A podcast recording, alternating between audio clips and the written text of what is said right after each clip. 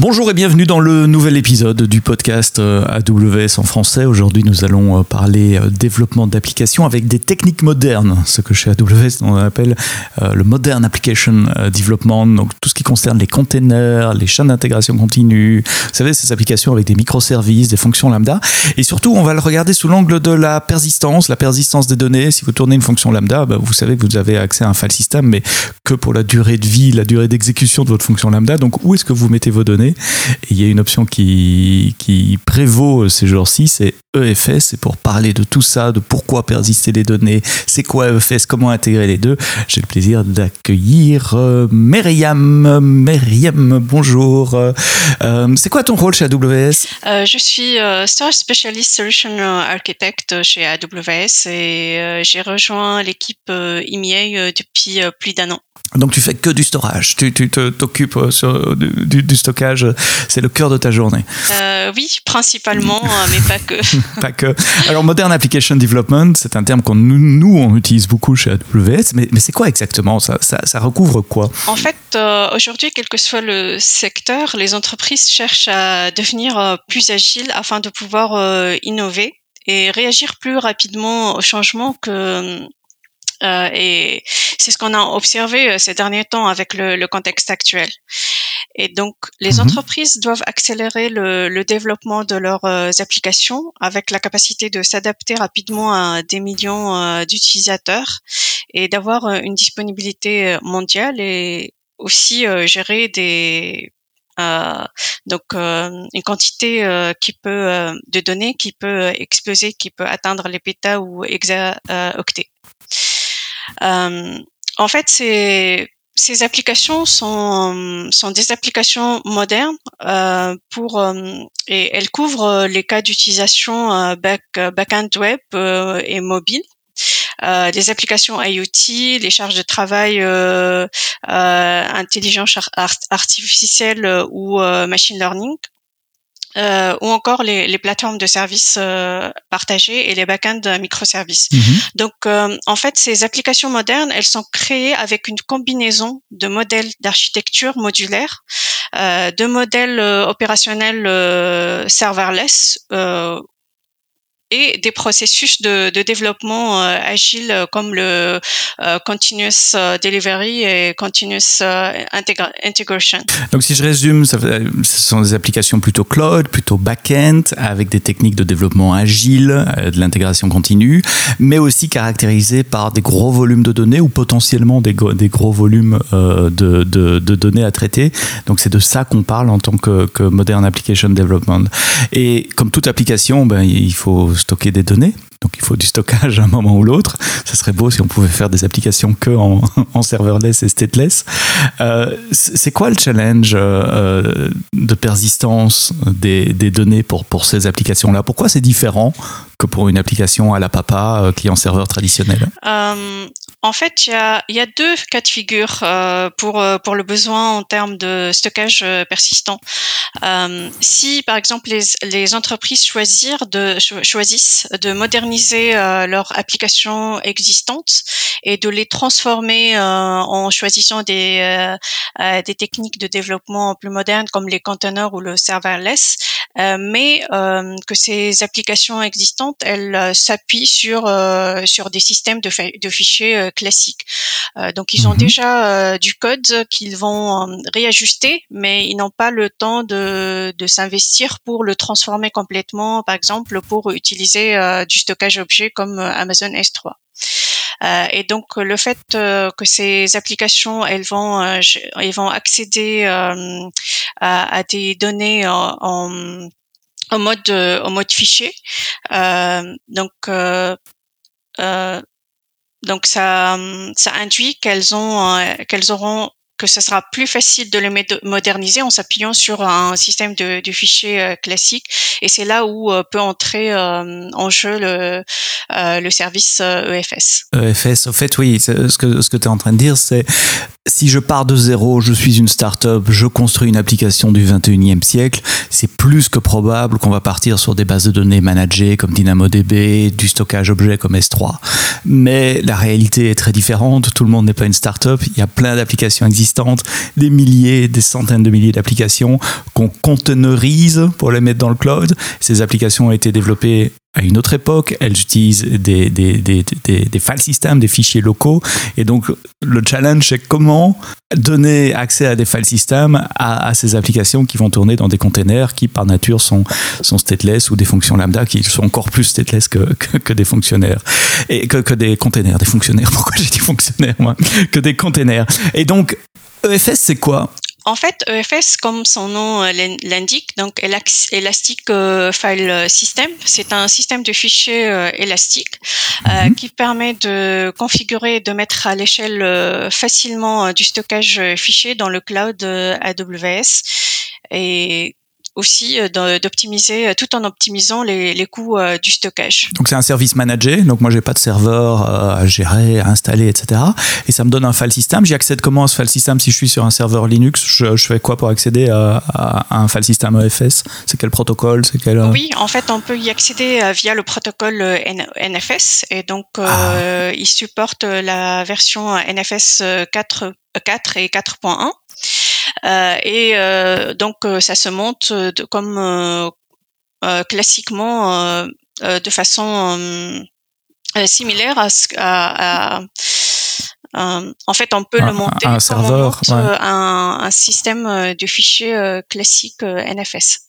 Oui, donc quand je crée mon file system sur FS, je reçois un endpoint, je reçois une adresse IP ou un nom DNS euh, que je peux utiliser après sur mon client pour simplement faire un mount slash MNT de, de, de, de l'adresse comme, comme on le faisait classiquement avant. NFS, c'est pas, c'est vieux comme protocole, hein, parce oui. que euh, j'ai travaillé chez Sun Microsystems il y a ouh, très longtemps, au siècle passé, et c'est cette société qui a inventé NFS, Network File System, qui est toujours utilisé aujourd'hui. J'aime bien les services managés parce que ça veut dire que je dois rien installer, patcher, etc. Et donc, si je déploie une application, bah, il y a deux cas de figure. Hein, en Modern Application Development, tu l'as bien expliqué au début, soit des containers, soit dans, Lambda. Euh, je propose qu'on regarde les deux. Commençons par les containers. Euh, si si, si j'ai mes containers et je veux euh, persister des données, ou les partager entre plusieurs containers.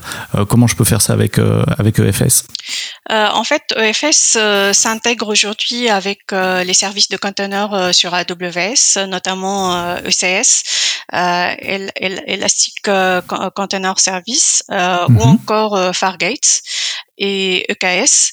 Et donc mmh. aujourd'hui, euh, euh, lorsque vous créez vos, euh, vos containers, vous pouvez spécifier un point de montage ou bien un access point vers Amazon EFS. Et ça peut être donc partagé avec l'ensemble des containers que que vous qui tourne dans l'application. Oui, donc donc je pourrais avoir un file system et que tous mes containers ils montent ce file system là et ils ont euh, ils ont chacun accès euh, en, en, lecture écriture au, au, file system, soit pour lire des données, soit éventuellement pour partager les données. Alors la question qui tue à chaque fois et que je me pose à chaque fois, comment est-ce qu'on gère les, les, conflits, les locks, etc. Enfin, ça n'a rien à voir avec les containers. C'est si on a deux clients qui accèdent à un, un, serveur NFS et que les deux essayent de modifier le, le même fichier, il se passe quoi? Oui, exactement. En fait, l'avantage de, de FS, c'est qu'il gère le, le, file, le file lock euh, de façon euh, automatique. Donc, vous n'avez pas à vous soucier euh, s'il y a un accès concurrent ou une écriture euh, par plusieurs containers, une écriture d'un même fichier par plusieurs containers. Quels sont les use cases? Pourquoi pour, pourquoi je voudrais avoir un, un, accès à un file system dans, dans mon container? C'est simplement pour persister des données qui ne seraient pas en base de données. Enfin, c'est quel genre de données qu'on veut les trouver là? Euh, donc les, les, use cases pour les euh, le, les containers, par exemple, si euh, comme je parlais tout à l'heure de container, d'utiliser les containers euh, avec des applications euh, plutôt classiques, comme par mm -hmm. exemple les du CMS ou des, des web serveurs comme du, par exemple du WordPress ou du, ah, oui. Drupal. Mm -hmm.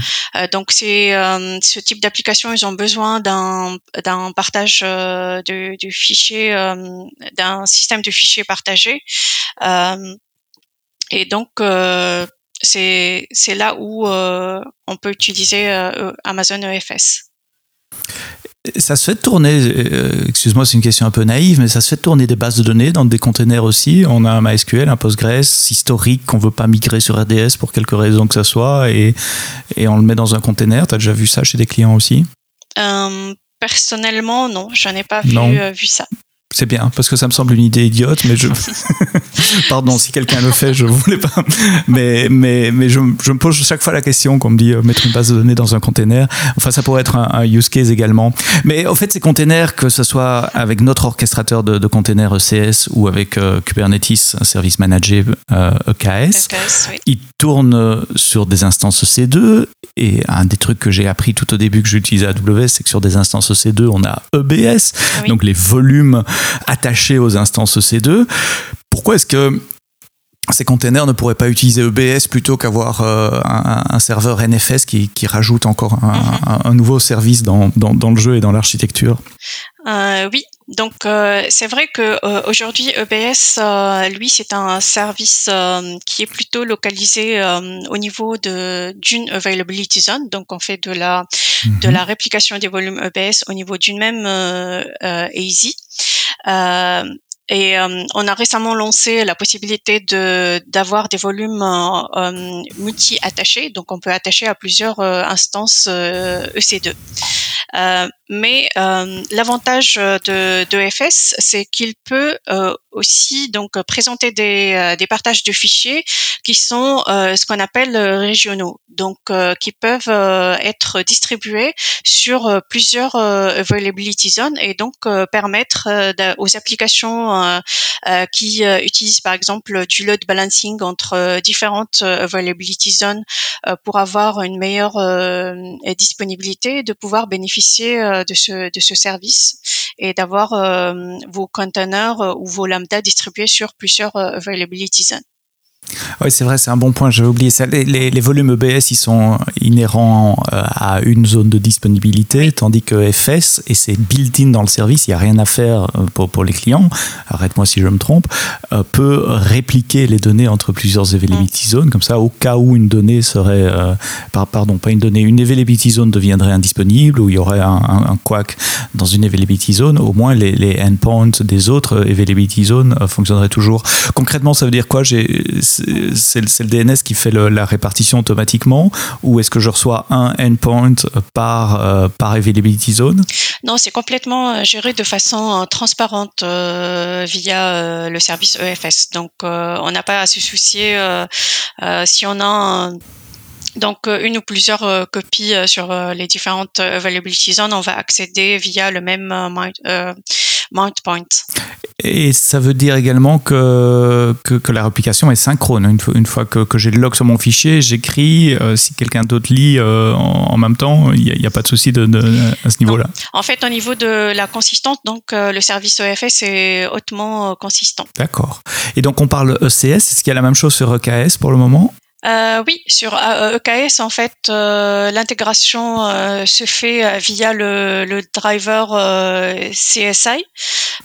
donc, le, il y a un pilote CSI Amazon EFS qui fournit une interface CSI qui permet au, cluster Kubernetes qui s'exécute sur sur AWS de, gérer le cycle de vie des opérations file system Amazon EFS. Et dans le pire des cas, si euh, je veux pas utiliser ECS, EKS, je vois pas vraiment de bonne raison de ne pas le faire. Mais enfin bon, si, je le fais à, la traditionnelle avec mes, instances EC2 à moi, euh, bah, bah, ça change pas grand chose finalement. Je, je monte mon point euh, de file system EFS sur mon instance EC2, euh, je déploie mes containers sur mon instance EC2 et je leur donne, euh, un, quand, quand, quand, je tourne le container, je donne la référence du, du file system, du volume et c'est tout. Oui, exactement. c'est aussi simple que ça. D'accord. Euh, en fait, et aussi, euh, donc, euh, le EFS, il s'intègre avec ECS qui donc avec les, les, instances EC2, mais aussi avec Fargate. Donc on a la possibilité de l'utiliser dans les deux cas de figure. Ah, ça, c'est un bon point. Donc, Fargate, si vous connaissez pas, c'est ce service ou cette option de déploiement. J'aime pas parler de Fargate comme un service séparé. Pour moi, dans, dans, mon modèle mental, c'est plutôt une option de déploiement de CSEKS où, vous, le client, vous dites ben, je vais pas gérer mes instances EC2, monsieur ou madame AWS, faites ça vous-même et vous déployez vos containers sans serveur. C'est un peu magique hein, en, serverless. En fait, évidemment, il y a des serveurs, c'est des instances EC2, mais vous ne les voyez pas, elles sont pas dans votre compte. Donc, euh, on peut monter des file systems EFS. Depuis ECS, Self-Manage, EKS, Self-Manage, ECS, EKS, Fargate, ou depuis des instances EC2 euh, tout, tout à fait traditionnelles. Donc c'est disponible dans toutes les, options. Alors ça c'est pour les containers, mais il y a euh, donc les containers c'est bien quand on veut euh, cloudifier, je vais dire, ou porter une application existante, parce que l'effort est minimal. Parfois, il y a aussi des applications qu'on réécrit ou qu'on écrit from scratch, et pour plein de raisons, on utilise euh, des fonctions lambda plutôt que des containers. La grande différence entre la fonction lambda et le container, ben, c'est le point d'entrée, évidemment. Euh, et puis, c'est que la fonction lambda, c'est juste une fonction lambda. Packager des, des librairies dynamiques et des choses, c'est possible, mais c'est un poil plus compliqué avec, avec lambda. Et puis, les fonctions lambda, elles ne tournent que 15 minutes aussi. Il y a quand même encore cette, cette limitation de, temps. Et, donc ça pourrait avoir du sens pour garder des données plus que 15 minutes, d'accéder à EFS depuis Lambda. Est-ce que c'est possible également? Oui, tout à fait. Donc euh, l'intégration euh, se fait euh, entre EFS et, Lambda. de la même manière que ça se fait avec les, containers. Donc, on a un point de montage qu'on peut spécifier dans, dans le code de, la, de la lambda function et on peut utiliser donc les partages de fichiers euh, EFS euh, euh, avec avec lambda. On, a dit au début que l'utilisation de EFS, donc un, un file system manager euh, compatible NFS, avait du sens pour des applications existantes. Euh, en revanche, si on, si on démarre, qu'on crée une application de zéro, euh, Amazon S3 a peut-être plus de sens, en tout cas pour, les fonctions lambda. Euh, pourquoi est-ce qu'on utiliserait EFS plutôt que, que S3 dans, le cas de, lambda? En fait, donc ça va dépendre de, des patterns d'accès euh, aux, aux, données ou aux fichiers euh, que vous allez euh, manipuler avec avec les, les lambda. Mm-hmm. En fait, avec Amazon S3, euh, vous avez vous vous devez euh, en fait euh, importer ou télécharger les les objets à chaque mm-hmm. fois qui sont manipulés et euh, vous devez aussi euh, en fait euh, intégrer la logique pour voir si l'objet S3 a été modifié ou pas. Alors qu'avec EFS, e en fait, toutes ces tous ces paramètres, ils sont nativement disponibles dans, dans le partage du fichier. et en plus de ça, en fait, avec avec Lambda, euh, si euh, vous utilisez un partage de fichiers euh, existant et que, que vous vous ne spécifiez pas l'option call de vous n'avez pas de problème avec le, le call de start, euh, vous pouvez avoir un accès euh, instantané à vos, à vos euh, données qui sont dans, dans EFS, et notamment avec le, le, le mode d'exécution concurrent. C'est-à-dire que les fichiers, ils sont déjà chargés dans le partage de fichiers EFS utilisé par la par la, la, lambda initiale et après les autres lambda qui vont se s'exécuter et vont pouvoir bénéficier instantanément aux euh, euh, de l'accès euh, à ce partage de fichiers. Oui, en fait, c'est la différence entre accéder à un file system et un, et un block storage avec S3, c'est du bloc, donc il ah. faut. Euh, pardon, c'est pas du block storage, c'est de l'object storage. On s'entend bien. Je te voyais réagir. Euh, et donc, il faut uploader le fichier entier ou downloader le fichier entier avant de pouvoir le traiter. Tandis que FS, c'est un file system. Au fait, euh, donc on peut faire du random access euh, et aller chercher juste euh, de tel byte à tel byte d'un fichier sans devoir lire la, totalité du fichier, comme on le ferait sur un bon vieux disque dur traditionnel qui est, qui est, qui est attaché à, la, machine. C'est ça la principale différence. en plus, tu veux rajouter quelque chose? Oui, en plus de ça, en fait, vous n'avez pas à payer donc les, les, opérations d'accès aux fichiers. Donc, contrairement. C'est vrai qu'il y a un coût sur le, get et sur le put d'S3, tandis qu'il n'y a pas de coût à l'accès aux fichiers. Il y a un coût de stockage évidemment, mais il n'y a pas de coût euh, à l'IO ou euh, à l'accès. Bah, c'est bien que tu parles de coût. C'est quoi le coût de FS Alors peut-être pas le prix exact parce que ça peut varier d'une d'une région à l'autre, mais en tout cas un ordre de grand. Quelles sont les principales métriques qui servent à la facturation? Et puis un ordre de grandeur euh, de prix si tu les connais par cœur. Oui, en fait, donc d'abord ce qui est bien, c'est qu'il n'y a pas de frais minimum, il n'y a pas de, de mhm. capacité minimale à allouer, donc on mhm. consomme, on, on, va payer que ce qu'on consomme. Euh, et bien sûr, la taille euh, du stockage, elle va varier euh, selon mhm. l'utilisation. Si on a supprimé des fichiers, on a rajouté des, des fichiers. Euh, donc ça c'est la première chose à prendre en, considération. Ensuite, en fait, ça va dépendre aussi parce que dans EFS il y a plusieurs classes de stockage. Euh, mhm. Donc il y a une classe de stockage euh, standard qui est conçu euh, pour euh, euh, pour les charges de travail de système de fichiers actifs. Donc, mhm. lorsqu'on y stocke des, des fichiers qui sont fréquemment accédés.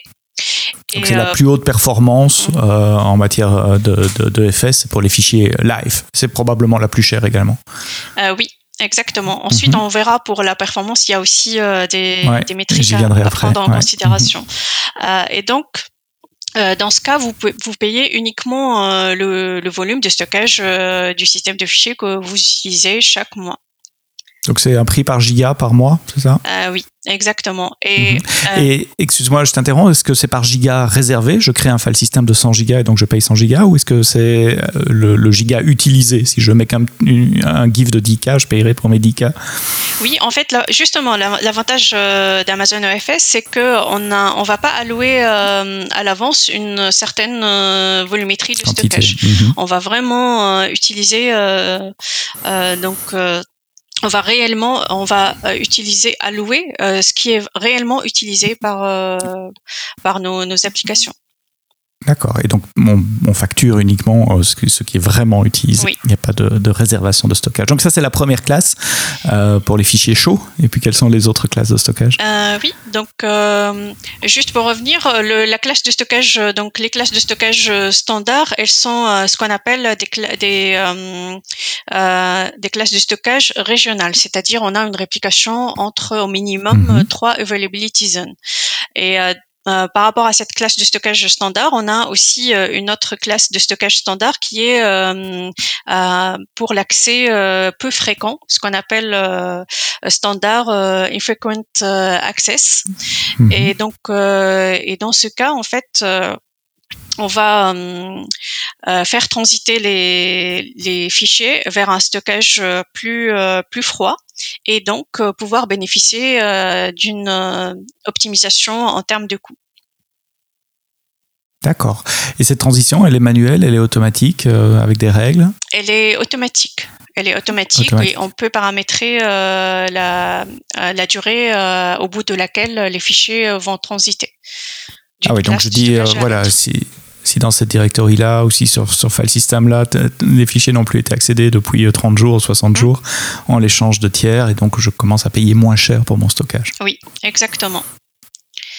Et euh, en fait, ce qui a été euh, observé, c'est qu'en moyenne, 20% des fichiers sont utilisés de façon active et 80% font l'objet d'un accès peu fréquent. Et donc, c'est là où donc euh, la service team EFS euh, e a décidé de, mettre en place euh, cette classe de stockage peu fréquent. Donc fichier chaud, peu fréquent. Est-ce qu'il y en a un troisième Oui. on a euh, euh, la troisième classe de stockage, c'est euh, Amazon EFS Unizone. Donc, comme son nom l'indique, on va stocker mhm. les, les, fichiers dans une seule availability zone. Donc, si votre application elle est vraiment localisée dans une seule availability zone et que vous n'avez pas besoin de répliquer les données,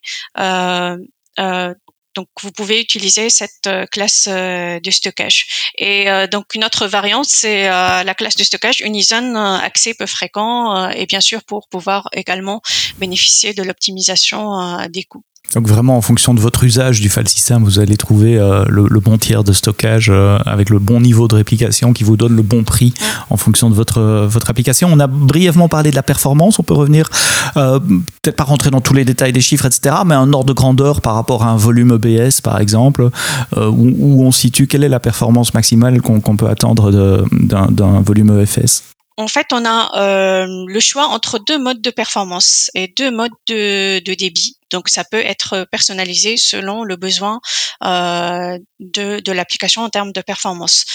Euh, donc, on a un mode de performance general purpose ou usage euh, général, euh, qui est euh, lorsque vous créez la, un partage de fichiers via la console qui est sélectionné par par défaut et qui peut répondre dans la plupart des cas d'utilisation qui sont sensibles à la latence. comme les environnements dont on parlait tout à l'heure de services web, les systèmes de, de gestion de, de, contenu ou les, la, la, distribution de fichiers générale. Donc euh, l'avantage c'est que euh, en mode euh, on peut on peut bénéficier d'un maximum d'IOPS qui peuvent évoluer vers des niveaux de, de débit donc euh, agrégés qui sont assez assez importants. Euh, mais l'inconvénient de ce mode de, performance, c'est que euh, donc on a des latences qui sont légèrement un peu plus élevées, euh, surtout euh, pour pour les opérations de sur les métadonnées. Euh, après, on a un deuxième mode qui est plutôt qui s'intéresse plutôt au, au débit. Euh, et donc on peut ajuster le, débit euh, dont on a besoin et euh, avoir un débit alloué à notre partage de fichiers. Euh, indépendamment euh, de la quantité du, stockage euh, utilisé. Et donc, donc deux modes de fonctionnement, deux modes de performance, le mode général et un mode au débit avec des prix différents évidemment. Et donc en fonction de, votre application, choisir un, mode ou l'autre.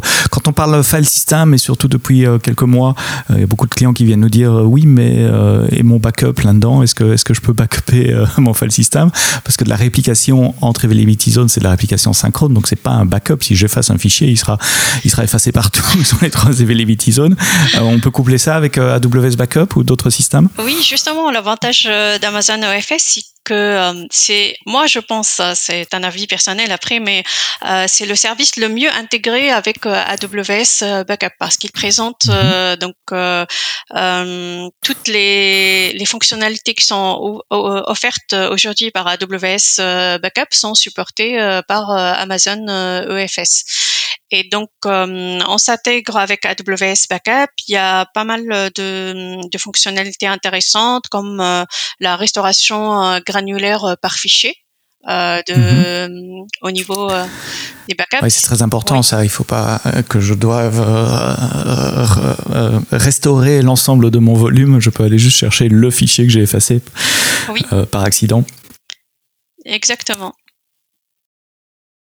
Le dernier point, euh, probablement le plus important, je l'ai laissé pour la fin mhm. exprès. Euh, comment je sécurise tout ça Alors j'ai bien compris, le, le, service EFS tourne dans mon compte, donc déjà il faut euh, un accès à mon compte, donc je suppose qu'il y a IAM comme, comme d'habitude sur, AWS. Mais si je veux être un peu plus granulaire, travailler par application, par container, puisqu'on a parlé de container et de fonction lambda, comment, comment est-ce qu'on peut sécuriser, en tout cas contrôler les accès euh, à ce file system euh, donc euh, l'avantage d'Amazon EFS, c'est que il voilà, il est compatible avec le protocole NFS et qu'il est aussi donc qui supporte les autorisations d'accès via le mode de POSIX. Donc, on peut spécifier les utilisateurs et les groupes qui sont autorisés euh, à monter euh, un tel ou tel partage euh, de fichiers. Et on peut même aller encore encore plus loin puisqu'on a la donc la possibilité d'utiliser ce qu'on appelle EFS Access Points. Donc, c'est des points d'entrée spécifiques à l'application au conteneur euh, vers le système de, de fichiers EFS. Euh, et on peut donc euh, faire en fait splitter les accès par application vers un endroit bien spécifique du partage de fichiers EFS et on peut même aussi forcer l'identité d'utilisateur ou les groupes POSIX de l'utilisateur qui vont accéder à ce, à ce point d'accès à travers des policies ou quelque chose comme ça. Je suppose qu'on attache au point d'accès. C'est ça C'est des policies IAM qu'on attache au point d'accès. C'est un, un, peu similaire à ce qu'on fait avec Amazon S3, les access points Amazon S3. Euh, un access point, c'est une URL pour accéder à son mm. bucket S3 ou ici à son file system, sur laquelle on attache des permissions particulières. Donc on pourrait imaginer avoir un très grand file system sur lequel on va créer plein de petits points d'accès par application, par exemple, qui vont donner accès à certaines applications, à certaines sous-directories dans le file system, euh, par, par, euh, et puis on va les distribuer, tel access point pour tel container, tel access point pour, euh, pour une fonction lambda. C'est vraiment l'idée. Donc on combine trois mécanismes de contrôle, si, si j'essaye de te résumer. IAM, comme tout le temps chez AWS. POSIX. Donc POSIX, euh, c'est le système, le file system classique euh, Unix euh, avec des, des, groupes, des groupes ID, des users, des user ID. D'ailleurs, sous NFS, c'est pas toujours facile parce qu'à l'époque où il y avait des serveurs, il fallait synchroniser les user ID et les groupes ID à travers tous les serveurs quand on n'utilisait pas des systèmes d'identité centralisés via LDAP ou quoi. C'était un peu compliqué. Une partie des cheveux blancs que j'ai aujourd'hui, c'est à cause de ça. et puis, il y a le troisième point, c'est les access points, similaires à ce qu'il y a sur Amazon S3. Ce sont des, des portes d'entrée, on peut dire, euh, euh, séparées, différentes, avec leur, leur permission euh, à, elles. Alors en matière de sécurité, il y a la sécurité d'accès aussi, puis il y a la sécurité au, repos. Quels sont, quels sont les systèmes qui sont permis dans EFS e pour sécuriser mes données at rest au repos? Oui, en fait, EFS e permet de, chiffrer les, données, les métadonnées de façon automatique avant qu'elles soient écrites dans, le, système euh, du fichier. Et, euh, et, donc, il s'appuie euh, sur un algorithme de chiffrement AES 256 standard pour chiffrer les, les données et les métadonnées OFS au repos. Et qui gère la clé dans ce cas-là? Est-ce que c'est une clé gérée par le service ou est-ce que je peux fournir ma propre clé euh, avec KMS par oui, exemple? En fait, Amazon EFS s'intègre à, AWS Key Management Service KMS pour la gestion des clés, des clés pardon. Et il peut euh, utiliser les, les clés, euh, les clés euh, CMK pour chiffrer le système de fichiers. soit en fait vous, vous utilisez une clé CMK gérée par par AWS, donc par le service CMK, par le service KMS, pardon. KMS. Ou vous pouvez fournir une clé CMK gérée par par le client. Ben voilà un beau tour de FS, donc un, un file system manager partageable par euh, vos applications traditionnelles ou vos applications modernes, qu'elles tournent dans des containers, que ce soit avec ECS, EKS ou, si vous faites tourner vos containers vous-même. Et puis même avec des fonctions lambda également. Et donc tout ça peut accéder au même file system ou, au même au singulier ou au pluriel. En français, on n'entend pas la différence. Euh, euh, file system. tu m'enverras une, un getting started, un, lien, une documentation que les auditeurs du podcast qui, souhaitent en savoir plus euh, peuvent lire pour euh, bien commencer avec EFS, mais c'est très facile. Hein. Vous allez dans la console, service EFS, vous créez votre, votre file system, vous recevez un endpoint et à partir de là, vous le montez euh, comme vous le faites depuis, depuis 20 ans avec une commande mont sous, sous, Linux ou dans ETC FSTab. Euh, fait FSTab maintenant pour avoir un, montage automatique. Merci Myriam de nous avoir expliqué tout cela. merci à vous d'être resté jusqu'au bout, d'avoir écouté euh, cet épisode du podcast AWS euh, en français. J'espère qu'on vous a donné envie d'essayer EFS et d'essayer EFS dans vos containers et dans vos fonctions lambda. À très bientôt pour un prochain épisode et d'ici là, quoi que vous codiez, codez-le bien.